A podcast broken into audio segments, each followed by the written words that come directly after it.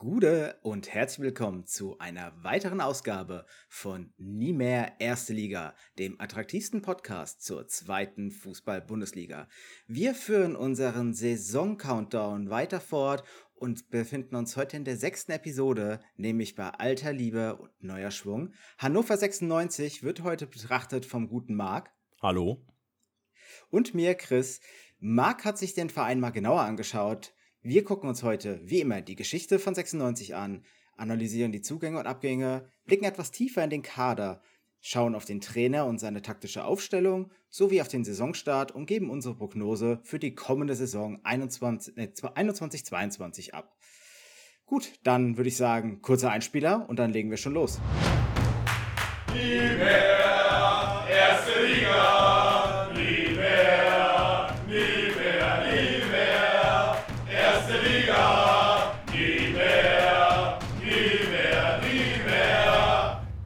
Schön, dass ihr auch bei der sechsten Episode wieder eingeschaltet habt, hier bei mehr Erste Liga. Marc, schön, dass du dir die Zeit genommen hast, Hannover dir anzuschauen, diesen äh, wundervollen Verein und diese Stadt, mit der ich nichts als Prügel ver verbinde.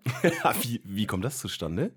Ich weiß nicht, vielleicht durch so eine Wrestling-Vergangenheit. Oh, hast du dann hast du einen Bezug zu den grün, schwarz-weißen Vereinsfarben dann dir da geholt? Nee, eher so blau-lila. nee, äh, äh, ja genau, ich habe in Hannover bei der European Wrestling Promotion das ein oder andere Mal gekämpft, äh, unter anderem dort an der ja, hannoverschen Wrestling-Legende äh, Christian Ecki Eckstein. Grüße hierbei an Ecki Eckstein, falls er das mal hören sollte. ähm, ja, es war äh, immer eine schöne Zeit. Ich hoffe, dass ich da noch ein paar Mal hinfahren werde, wenn jetzt wieder die, die ganzen Corona-Regelungen sich alles lockert und das Wrestling auch wieder zurückkommt und so. Vielleicht sieht man ja auch den einen oder anderen Fan aus Hannover dann mal. Möglich ist es. Also zum Einstieg muss ich erstmal, glaube ich, ganz niedersächsisch mit Moin anfangen. Hallo war, glaube ich, ein bisschen lame im Einspieler. Ich glaube, Moin ist hier in Hannover auch noch äh, durchaus zugelassen. Hannover das einzige Team in dieser Liga, das aus Niedersachsen kommt, nachdem sich äh, die geliebten Nachbarn aus Braunschweig und der VfL ja verabschiedet haben nach unten. Und das mal an erster Stelle gesagt. Also die Landeshauptstadt ist dann auch die Landeshauptstadt in der zweiten Liga, die die Fahne hochhält mit dem Ross und äh, Hannover. Ja, Hannoverscher Sportverein von 1896.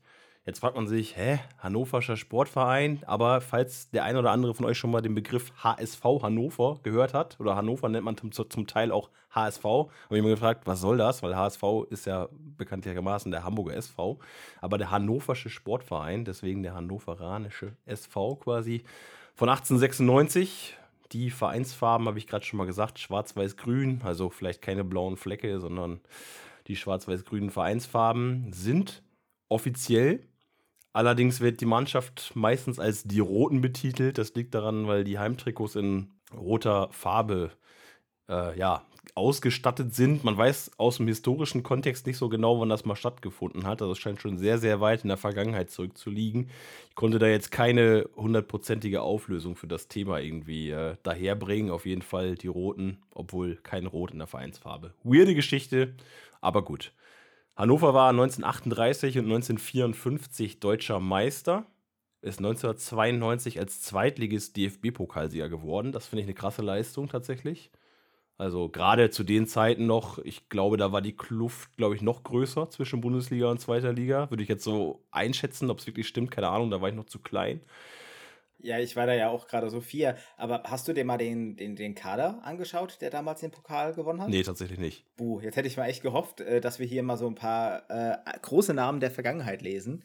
Äh, aber dann mal ein guter Hinweis auf die Leute, quasi die Hannover-Fans, die uns jetzt zuhören. Schreibt uns doch mal bitte den, den Kader aus 92 und wer war, euer Lieblingsspieler aus der Zeit? Ja, weiter geht's mit den Vereinserfolgen. 2011, 2012 stand Hannover im Viertelfinale der UEFA Europa League. Auch das ein beachtlicher Erfolg, wenn man halt sieht, wo sie jetzt aktuell stehen. Und zwar aktuell steht man ja in der zweiten Liga. Man hat 14 Jahre in Folge Bundesliga gespielt, ist dann 15, 16 abgestiegen, aus, also aus der ersten Liga runter, ist 16, 17 wieder aufgestiegen und dann nach zwei Jahren allerdings wieder abgestiegen, also 18, 19 wieder runtergegangen. Und seitdem nun jetzt das dritte Jahr in Liga 2. Gespielt wird in Hannover in der HDI Arena, die hat 49.200 Zuschauer. Ja, ganz schönes Stadion auf jeden Fall. Kann man auf jeden Fall mal hinfahren. Lohnt sich für eine Auswärtsfahrt. Ob Han äh, Hannover, der HSV aus Niedersachsen, äh, es in dem nächsten Jahr schaffen sollte, wieder aufzusteigen in die erste Bundesliga, das können uns mit Sicherheit die Zu- und die Abgänge beantworten. Und Marc, die hast du dir ja auch genauer angeschaut. Genau, also die Zu- und Abgänge habe ich mir natürlich auch genauer angeguckt. Und als erstes beginnen wir wie üblich mit den Abgängen. Da hat im Kasten Michael Esser den Verein verlassen. Der war vielleicht überraschenderweise mit 29 Spielen 2021 der Stammkeeper von Hannover. Hat 1920 nur ein Spiel für 96 gemacht. Also da war schon, ja, glaube ich, schon eine Überraschung, dass er in der Saison, in der abgelaufenen Saison dann die Nummer 1 übernommen hat. Der wechselt jetzt zum VfL Bochum in die Bundesliga. Dazu muss man sagen, der Junge hat Bochumer Vergangenheit, hat zwei Jahre in der Jugend in Bochum gekickt und ist in Castro Brauxel geboren und er hat gesagt, er hätte nicht für jeden Club 96 verlassen. Meinst du, Esser hat Chancen, Stammkeeper in Bochum zu werden in der Bundesliga? Ich glaube nicht, weil Manuel Riemann, ehemaliger Osnabrücker, Grüße gehen raus an dieser Stelle, hat sich in Bochum ja so festgespielt. Also ich glaube, wenn, dann ist er nur ein Backup. Ich denke, der wird da wieder in diese Backup-Rolle fallen, die er 1920 in Hannover auch schon ausgefüllt hat. Okay. Wer, denn, wer hat denn noch den Club verlassen? Also im Kasten ist noch Michael Ratajczak gegangen, der ist jetzt 39 Jahre alt, ist sicherlich auch dem einen oder anderen Begriff. Der hat tatsächlich nie Bundesliga gespielt, habe ich nachgeschaut. Hat mich überrascht, weil für mich eigentlich doch ein großer Name im Tor. Hat mal Relegation gespielt zur Bundesliga, aber nie Bundesliga-Einsätze gehabt. Äh, Der beendet jetzt seine Karriere nach über 350 absolvierten Spielen im Profibereich. Ähm, Ja, der hat im letzten Spiel der Saison von Hannover am 34. Spieltag nochmal 34 45 Minuten bekommen und äh, ja, hat seine Karriere jetzt beendet, beendet. Bin mir sicher, dass man den als Torwarttrainer irgendwo wiedersehen wird. Dann ist Josip Ellis noch gegangen. Der Kroate geht zu Hajduk Split. Da bin ich noch nicht so ganz sicher, ob das wirklich wehtut für Hannover. Ich glaube aber schon, weil der hat jetzt gerade zum Saisonfinale doch einige Stammeinsätze gehabt, hat 17 Spiele absolviert, 2021 und wenn wir nachher mal auf die Zugänge schauen, wird es in der Innenverteidigung, ja, glaube ich, schon, äh, schon äh, abenteuerlich bei Hannover, sage ich mal so. Weil Timo Hübers, der tut Hannover richtig weh, der verletzt, verlässt den Verein auch. 24 Jahre jung noch, der geht jetzt zum ersten FC Köln. Der war 1920 lange verletzt nach einer Knie-OP, war dann aber zurück und war danach sofort Stammkraft. Hat zwölf Spiele dann noch durchgespielt in der vorletzten Saison. Im letzten Jahr 2021 hat er 20 Einsätze gehabt. Ähm, zum Ende der Saison hat er Muskelprobleme gehabt, ist dann ein paar Mal ausgefallen. Und äh, ja, Hüber ist eigentlich schon durch und durch Hannoveraner, war über zehn Jahre oder war zehn Jahre bei der Jugend in Hannover und war 15, 16 Mal ein Jahr beim ersten FC Köln 2. Und jetzt geht er zu den Profis da, ja, mit 24 Bundesligaspielen. Kann man, glaube ich, mal machen. Ich denke, Hübers ist in einem guten Alter. Das ist jetzt einfach mal so diesen nächsten Karriereschritt zu gehen. War jetzt auch relativ lang bei Hannover, äh, äh, bei Hannover. Hat eigentlich, finde ich, gut gespielt. In den Spielen, die ich halt gesehen hatte. Und ich traue ihm das zu in Köln. Ich hoffe einfach, dass sein Körper mitmacht.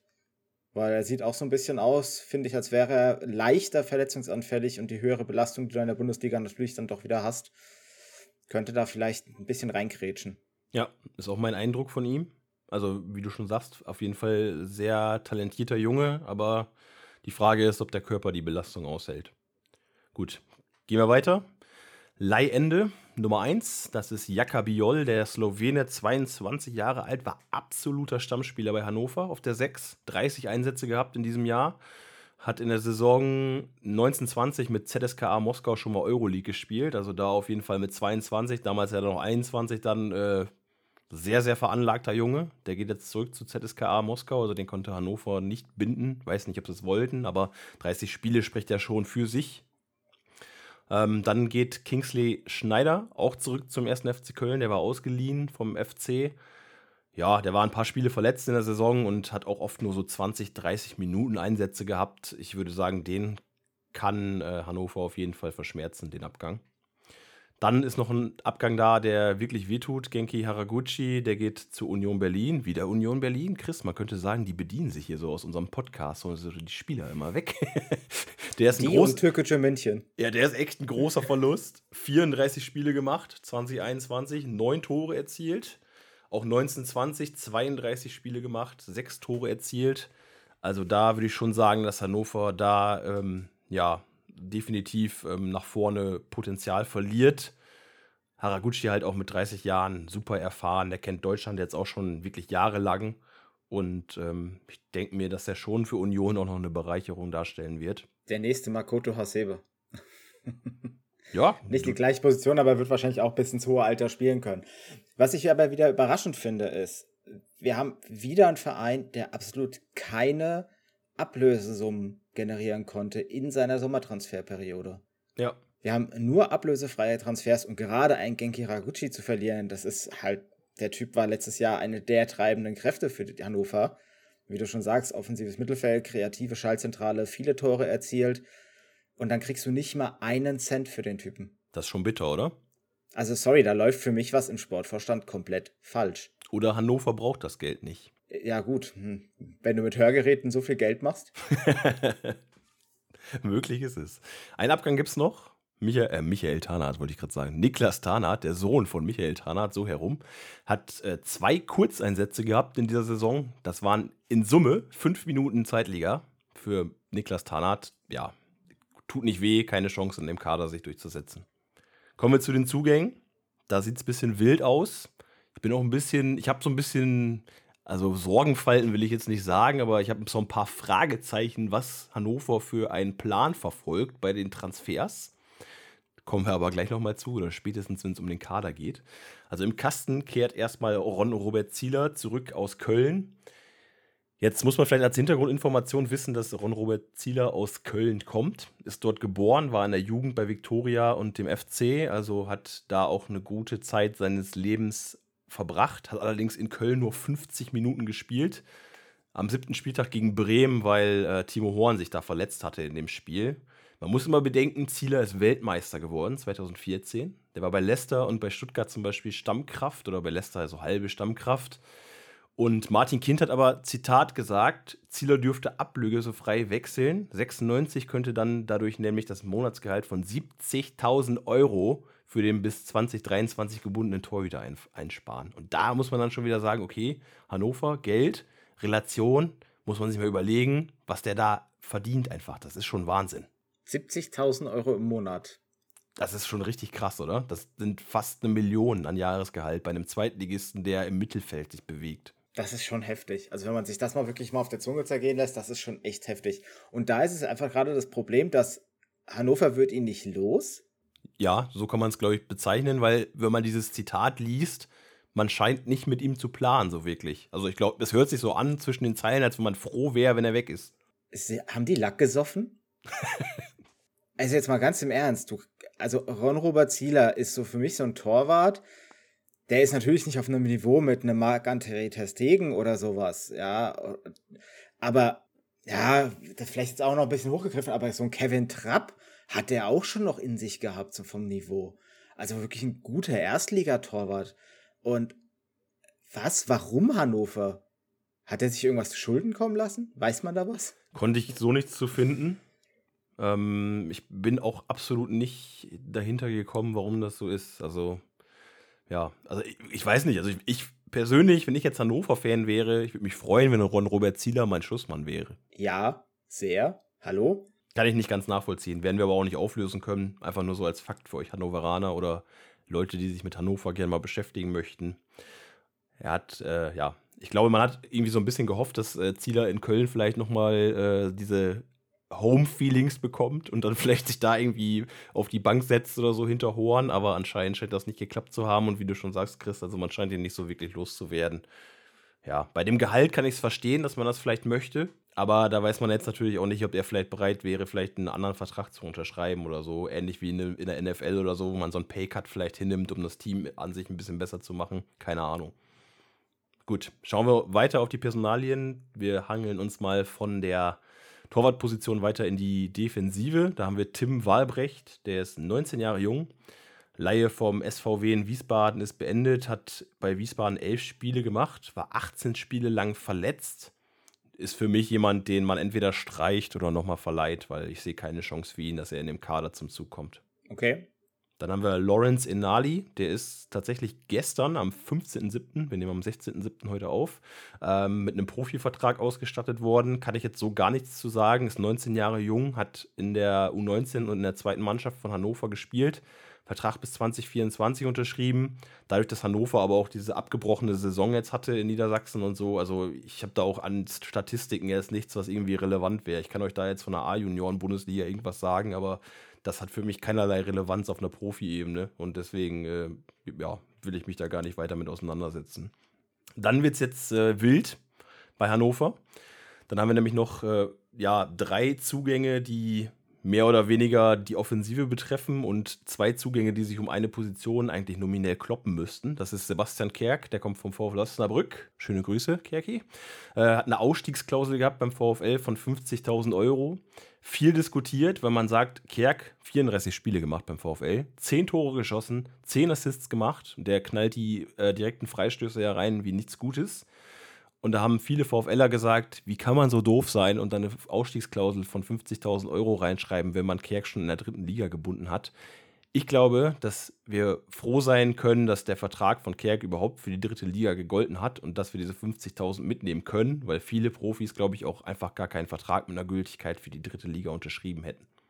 Ist durchaus möglich. Trotzdem kann man sich darüber streiten, dass 50.000 Euro im heutigen Profifußball echt lächerlich ist. Ich glaube, bei Transfermarkt stand Zitat, das sind 4,5 Prozent von seinem Marktwert. Wow. Also, guter Schnapp für Hannover, würde ich sagen. Ja, definitiv. Aber man muss auch sagen, er hat beim VfL natürlich eine Bombensaison gespielt. Vorher bei Nürnberg hat er immer so ein bisschen gestruggelt. Also bei einem etwas größeren Club konnte er sich jetzt nicht so brutal durchsetzen, fand ich. War da immer so ein bisschen zwischen der Bank und zwischen Startelf. Immer äh, ja, vielversprechend gewesen. Aber in Osnabrück hat er halt einfach ja, geschienen, kann man glaube ich schon sagen. Also er hat sich da einfach herausgestellt, einfach in seinem Kader, der halt eigentlich auch nicht so überragend performt hat. Und das Schöne bei Kerki ist halt, er kann links außen spielen, rechts außen, offensives Mittelfeld, hängende Spitze. Also den kannst du super vielseitig einsetzen. Ist noch 27 Jahre jung, auch ein bisschen verletzungsanfällig, aber wie gesagt, beim VfL dieses Jahr durchgespielt. Super Verstärkung für Hannover. Und wer ist sein Konkurrent auf der Position so im offensiven Mittelfeld? Das ist Sebastian Ernst, der kommt von Fürth, hat 33 Spiele absolviert für das Kleeblatt und sieben Tore dabei erzielt. Der spielt ebenfalls offensives Mittelfeld bzw. hängende Spitze, kann aber auch im zentralen Mittelfeld eingesetzt werden. Und da ist es halt so ein bisschen, was mich wundert. Er wäre ja jetzt mit Fürth ja aufgestiegen.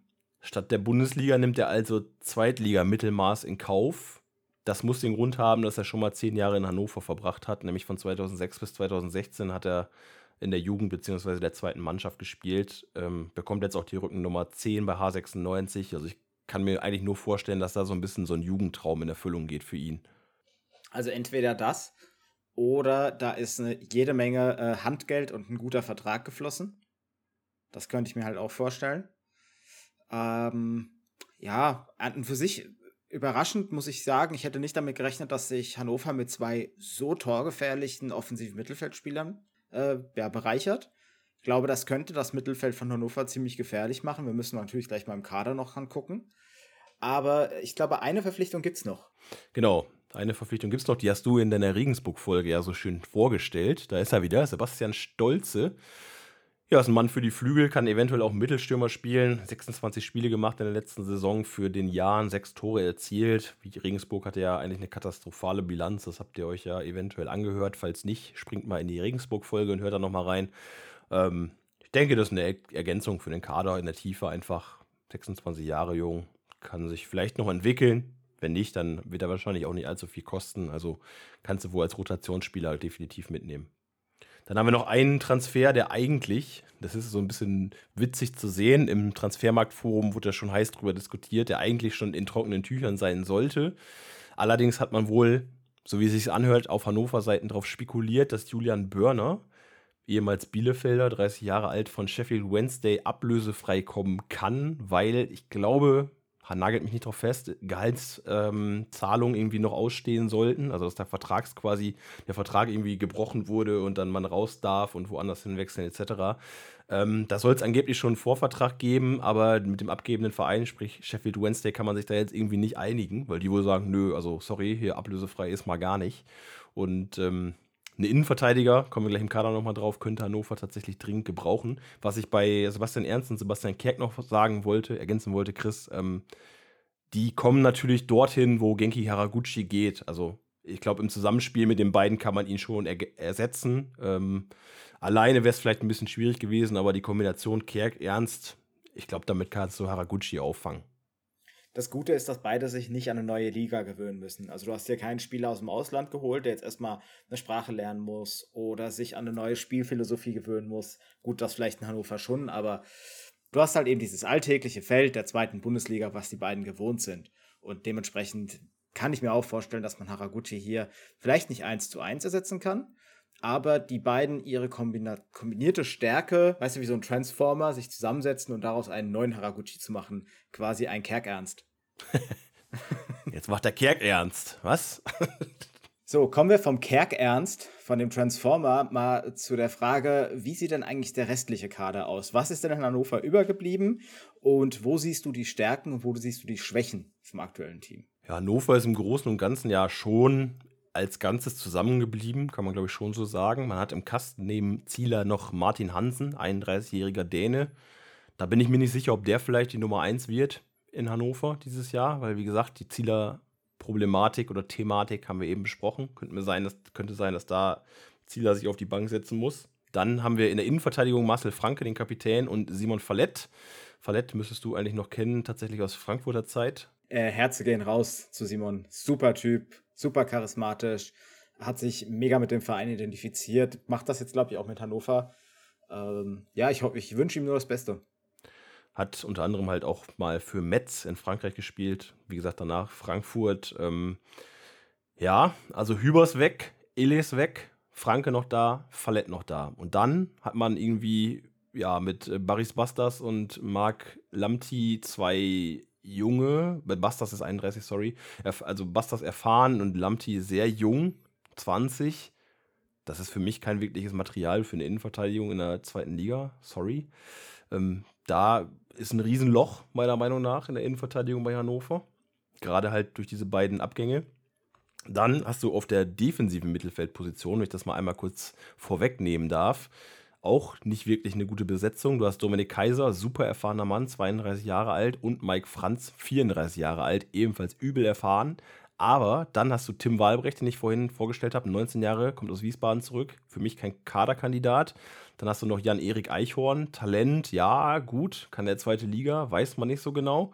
Und dann hast du noch äh, Grace Bokake, ebenfalls 19 Jahre alt. Also, boah, also, boah, da, nach dieser mega Alter, Alterserfahrungstiefe hast du nix. Da kriegst du so einen Schlag mitten ins Gesicht. Wirklich, oder?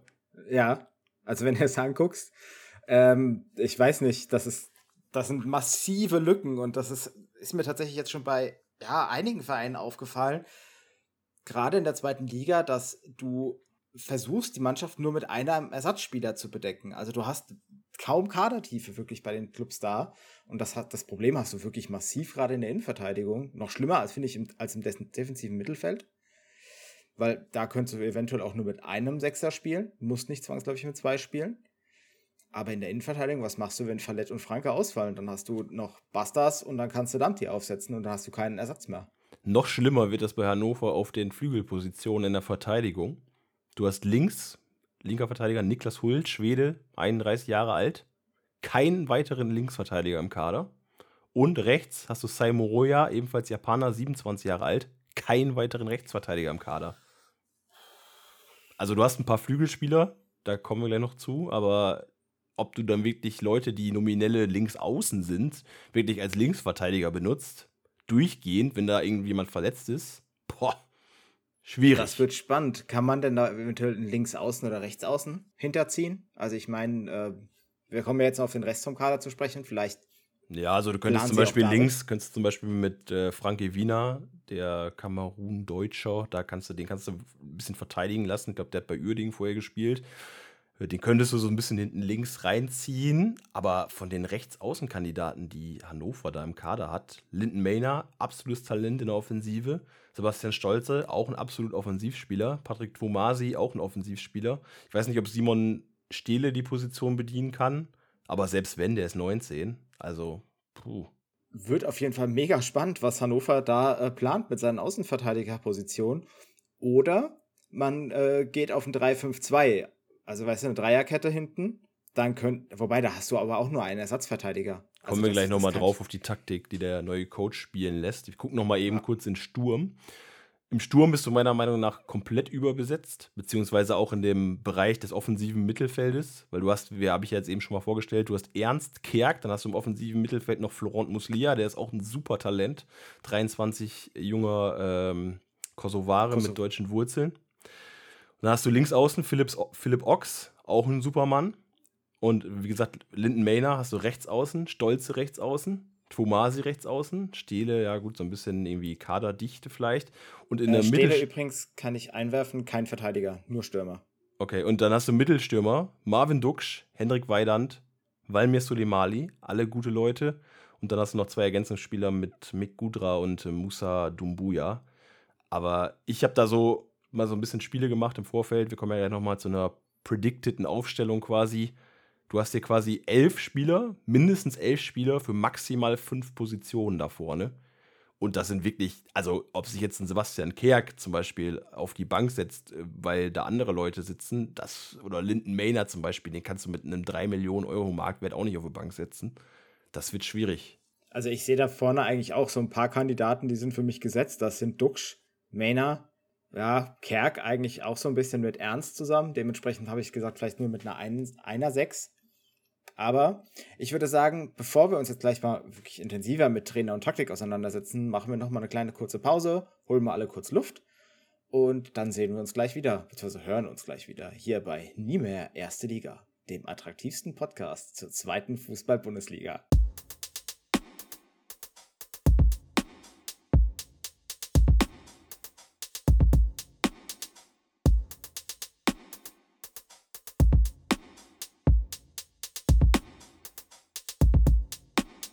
Gude, wir sind wieder hier bei Nie mehr Erste Liga, bei unserer Saisonvorschau des hannoverischen Sportclubs, dem, dem HSV der Niedersachsen sozusagen. Mich hat die Ankündigung des neuen Trainers Jan Zimmermann ziemlich schockiert, denn im ersten Moment dachte ich, das wäre der Eintracht-Torwarttrainer, beziehungsweise der ehemalige Eintracht-Torhüter. Dem ist aber nicht so. Marc, kannst du uns vielleicht mal den neuen Headcoach an der Seitenlinie im Stadion der Hannoveraner vorstellen? Ja, der Coach ist Jan Zimmermann, 41 Jahre jung, ist tatsächlich in Hannover geboren. Also ich wollte gerade sagen, ein Local Player, aber dann wahrscheinlich eher ein Local Trainer. er war zweieinhalb Jahre jetzt äh, Trainer und sportlicher Leiter beim TSV Havelse. Die sind ja für die, die es nicht wissen, aufgestiegen jetzt in die dritte Liga, allerdings nur wegen dem Saisonabbruch und der Quotientenregelung haben die sich in der Relegation gegen Schweinfurt durchgesetzt. Also die mussten Relegation spielen, haben die Spiele dann, glaube ich, beide mit 1-0 gewonnen und sind dann letztlich aufgestiegen in die dritte Liga. Halt auch unter Zimmermann, wie gesagt, wie viel Anteil ihm man da jetzt zuspricht in der Saison, die abgebrochen wurde. Ich glaube, die haben acht Spiele oder so gemacht. Ja, muss man halt fraglich sehen, aber Zimmermann hat 52 Spiele mit Havels absolviert 102 zu 78 Tore, 92 Punkte, 1,77 PPS, also Punkte per Spiel. Ganz guter Wert, glaube ich. Aber wir müssen hier dazu sagen, reden wir über eine Regionalligamannschaft. Spielt seit vier Jahren eigentlich immer ein 4-2-3-1. Deswegen habe ich eben in, diese Systemfrage, die du da gestellt hast, so ein bisschen reingegrätscht. Also ich glaube nicht, dass er das umstellen wird, wenn er es seit vier Jahren durchzieht. Ist natürlich die Frage, ob er es anpassen muss, wenn der Kader es nicht anders hergibt. Aber ich glaube ja schon, dass er lang genug quasi mit in Hannover äh, Mitspracherecht hat, um das irgendwie beeinflussen zu können. Gerade wenn er halt auch diesen sportlichen Leiter bei Havelse gemacht hat und da dementsprechend die Hintergrundinformationen äh, und Erfahrungen halt hat, um das Ganze irgendwie zu begleiten. Was für mich spannend sein wird, ist, er hat keine Erfahrung auf Profiniveau. Also für mich ist das dann halt dritte Liga oder höher, sondern Havel ist halt Regionalligist. Davor war er bei Igestorf Langreder, die spielen in der Oberliga. Ja, mal gucken, was man da erwarten kann. Hat übrigens Kenan Kotschak abgelöst, den 40-jährigen Deutsch-Türken. Ähm, der hat in Hannover in 57 Spielen einen Schnitt von 1,39 Punkten gehabt. Das war jetzt auch nicht das Gelbe vom Ei. Nee, ist jetzt auch nicht unbedingt, dass du sagen musst, ja, muss man nochmal unbedingt weiter probieren. Ich meine, er war in seiner zweiten Saison, glaube ich, bei Hannover. Ja kannst du eventuell nochmal überlegen, eine dritte zu machen, wobei Hannover jetzt im letzten Jahr auch nicht so überragend performt hat und ähm, laut Footy-Stats ja auch 88-prozentige Abstiegswahrscheinlichkeit hatte. Da ist vielleicht dann doch besser, mal einen neuen sportlichen Impuls zu setzen. Aber kommen wir mal zur Aufstellung. Ähm, was denkst du denn? Im Kasten, wen siehst du da bei Hannover? Die Logik lässt für mich nur Ron Robert Zieler zu. Ich kann mir aber vorstellen, dass Hansen spielt, aber mit gutem Gewissen könnte ich das nicht vereinbaren. Also für mich müsste Zieler, wenn er im Verein bleibt, müsste er gesetzt sein auf der 1. Mhm. Wie geht es dann in der Verteidigung weiter? Auf den Außenbahnen ist ja jetzt keine wirkliche Alternative geboten. Genau, also du hast keine wirklichen Alternativen, deswegen hast du auf der rechten Seite Saimo Roya gesetzt, den Japaner, links Niklas Hult, den Schweden. Und dann die Innenverteidigung haben wir eben auch schon mal anklingen lassen, kann eigentlich nur aus Marcel Franke und Simon Fallett bestehen. Einfach, weil du halt kaum Alternativen hast. Damit haben wir die Verteidigung abgeschlossen. Jetzt gehen wir mal ins Mittelfeld. Wer wird denn die beiden Sechserpositionen begleiten? Ja, bei Zimmermann müssten es tatsächlich zwei Sechser werden. Der eine dürfte meines Wissens nach oder meiner Erfahrung nach Dominik Kaiser werden. Wie gesagt, sehr routinierter Mann da, der mit seinem Alter auch viel Erfahrung mitbringt. Und dann glaube ich, dass Sebastian Ernst oder Florent Muslia sich in diesem Jahr so ein bisschen umgewöhnen müssen. Vielleicht spielt man auch mit einem Sechser und einem Achter und einem Zehner. Könnte vielleicht auch eine Alternative sein, um das Ganze mal so ein bisschen variabler zu halten. Aber äh, wenn man in dem vorgegebenen System, sag ich mal, bleibt von Zimmermann dann 4-2-3-1, dann würden Kaiser und Ernst wahrscheinlich bei mir gesetzt sein.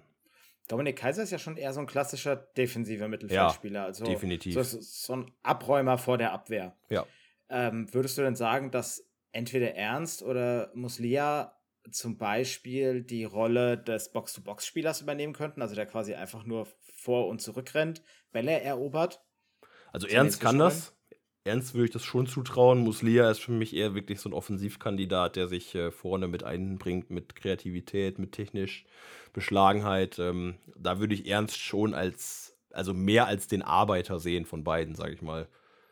Weil ich könnte mir nämlich durchaus vorstellen, wenn du nämlich Florent Muslia dann aufstellst und der sich zu sehr nach vorne einschaltet, dass das dann wiederum Tür und Tor öffnet für mögliche Konter weil Simon Fallett ist definitiv nicht der schnellste Verteidiger. Ähm, hat ein okayisches Stellungsspiel, aber es hat auch schon seinen Grund, weshalb er in Frankfurt und auch bei Fenerbahce nicht gezogen hat.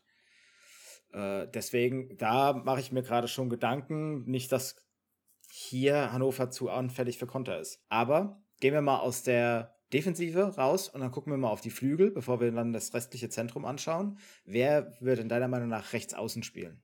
Also rechts außen dürfte meiner Meinung nach Linden Mayner gesetzt sein. Ich habe es ja eben schon mal gesagt, 3 Millionen Marktwert, auch noch sehr jung, ähm, großer Juwel, großes Potenzial. Dann auf der 10 sehe ich tatsächlich Sebastian Kerk. Hat, glaube ich, gar nicht mal unbedingt was mit VfL-Vereinsbrille zu tun, sondern einfach von dem Potenzial musst du ihn da einfach hinstellen und du musst ihn eigentlich mit seiner Standardgefährlichkeit äh, auch auf dem Platz haben. Deswegen musst du ihn irgendwo hinstellen. Und deswegen habe ich überlegt, okay, Ernst wird da wahrscheinlich auch eine Rolle spielen wollen, beziehungsweise Muslia auch. Aber äh, Kerk ist jetzt für mich kein Spieler, den du auf dem ZM setzt oder auf der DM setzt. Deswegen muss Kerk eigentlich auf die 10 und äh, ja, vielleicht läuft er auch so ein bisschen, dass er mal durchwechselt mit Ernst, dass die sich mal so 10 Minuten Blöcke teilen oder so. Aber das wird spannend zu sehen sein, wie er sich einfindet. Ich glaube aber, dass er in der Startelf auf jeden Fall drin ist.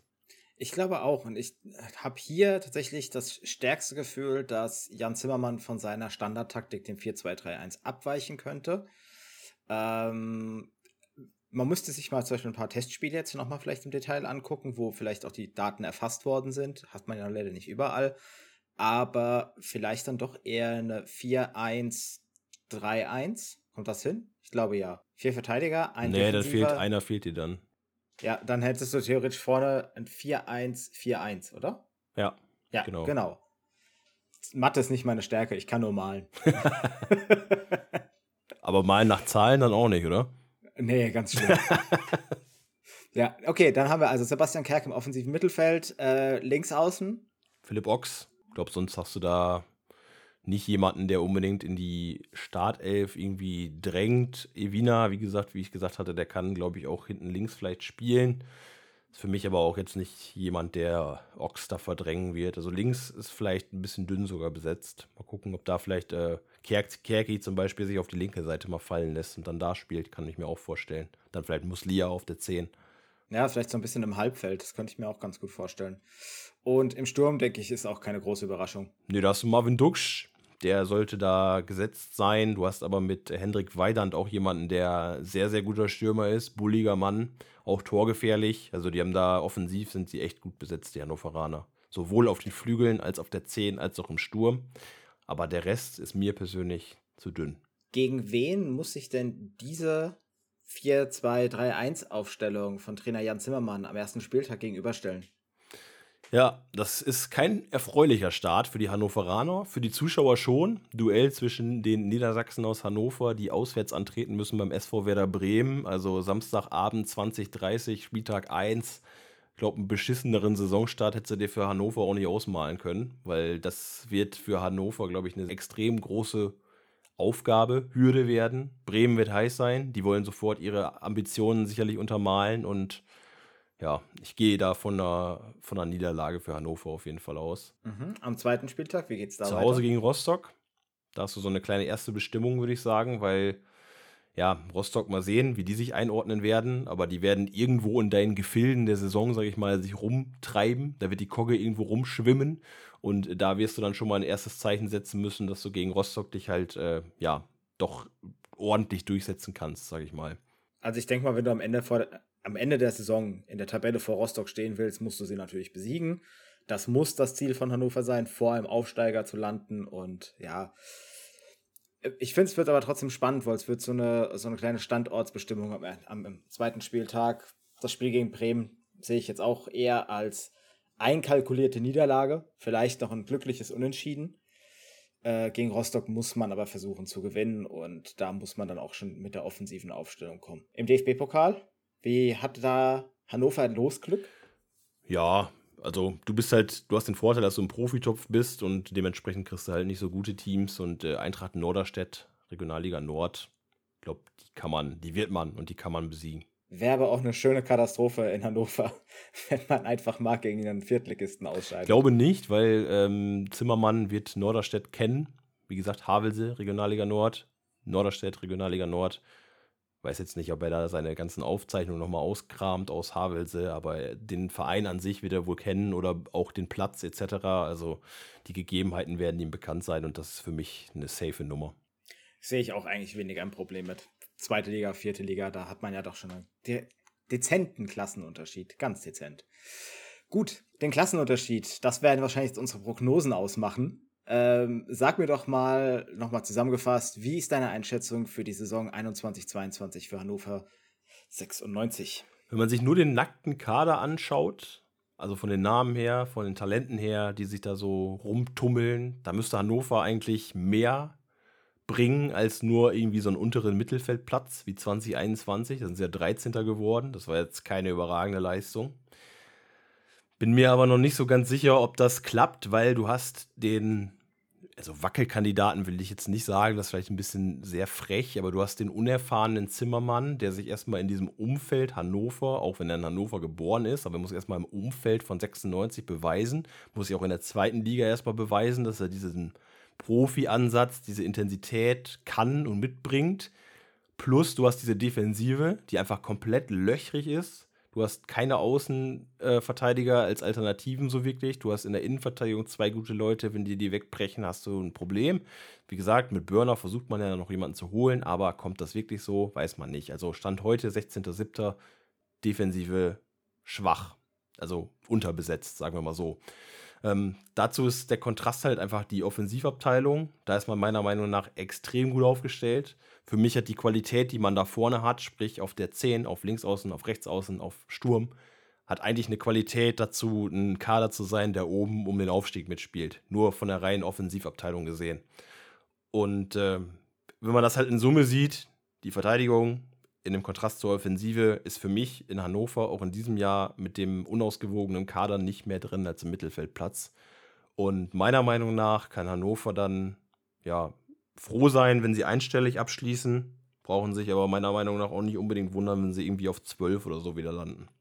Ich könnte mir bei Hannover tatsächlich dieses Jahr vorstellen, dass das so eine Mannschaft wird, die sehr häufig Hochergebnisse Spiele produzieren wird. Also so 4-3, 5-2, Ich glaube, wir werden hier eine Mannschaft sehen, die sehr, sehr viele Gegentore kassiert. Allerdings mit der offensiven Power, die Hannover in dieser Saison hat. Und das hast du auch schon richtig gesagt. Wobei ich die linke Seite ein bisschen ausklammern würde. Da kommt es darauf an, wie man sich aufstellt. Genau, aber du hast halt, du hast potenziell hast du halt Leute, die nach links ziehen können. Ich sicher, sicher Kehr kannst du hinstellen, Muslia kannst du sicherlich auch mal rüberziehen. Ich weiß jetzt nicht genau, ob äh, Mainer oder so auch noch irgendwie die Flügel wechseln kann, aber manchmal wechseln die Spieler ja auch im Spiel quasi die Seiten. Richtig da sehe ich so das einzige, die einzige Schwachstelle in der Offensive. Die Innenverteidigung ist für mich nicht katastrophal schlecht. Also wir, wir haben hier schon deutlich schlechtere Teams beobachtet und werden das auch in der nächsten, bei der nächsten Episode zum Beispiel tun. Kleine Wink. Ähm, und ja, das ist. Hannover wird für mich so ein bisschen so eine Trickkiste für diese Saison. Ich muss sagen, ich könnte mir von der Offensive vorstellen, dass sie ja weit oben mitschwimmen wenn das System aber nicht aufgeht und die Offensive sich nicht kreativ durch die Verteidigung durchspielt, die zum Beispiel sehr, sehr tief stehen könnte, dann wird das eine ganz, ganz schwere Saison und dann kassiert man nämlich einfach nur dumme Tore und wird ganz viele Spiele am Stück verlieren und dann findet man sich schneller in so einem Abstiegsstrudel, als einem lieb ist. Das, ich wünsche das Hannover nicht, aber kann durchaus passieren. Ich würde sagen, knapp überm Strich, aber unterperformen auf jeden Fall in dieser Saison. Gut. Hast du sonst noch irgendwas zu Hannover, was du loswerden willst, Marc? Nö, von dieser Seite nicht. Ähm, ja, Hannover, Osnabrück ist jetzt nicht so die große Rivalität. Niedersachsen, die die Fahne hochhalten in der Liga, können wir wohl gebrauchen. Also, ja, Klassenerhalt ist äh, für mich kein, keine Diskussion eigentlich. Also, ich hoffe, dass sie irgendwo abschließen, wo sie sich das erhoffen, aber ich glaube nicht, dass die ganz oben mitspielen. Dann würde ich sagen, wenn euch diese Folge von Nie mehr Erste Liga gefallen hat, lasst uns ein Follow, ein Like da, äh, gebt ein Sternchen bei iTunes, wo wir jetzt auch wirklich sind. Also nicht mehr nur so fake sind, sondern wir sind da jetzt wirklich. Außerdem könnt ihr uns folgen auf sozialen Netzwerken wie Instagram at nie mehr Erste Liga, bei Twitter at nie mehr Erstliga. Ja, wir, wir waren zu geizig für ein E. Twitter war zu äh, geizig äh, für das E. Äh, auch facebook.com slash nie mehr erste Liga und natürlich schickt diesen Podcast all euren Freunden, die sich mit Hannover 96 aussetzen müssen oder mit irgendeinem anderen Zweitligisten. Denn wir werden noch versuchen, vielleicht nicht bis einschließlich Saisonstart, aber wir werden auf jeden Fall noch alle Vereine vorstellen für diese Saison und anschließend dann pro Spieltag eine kleine Preview geben, wie das dann eben der Spieltag aussehen wird für die jeweiligen Teams. Das war's mit unserer sechsten Folge. Vielen Dank, Marc. Gerne, gerne. Und beim nächsten Mal erwartet euch dann das FC Erzgebirge Aue hier bei Nie mehr Erste Liga. Danke fürs Zuhören. Ciao. Tschüss.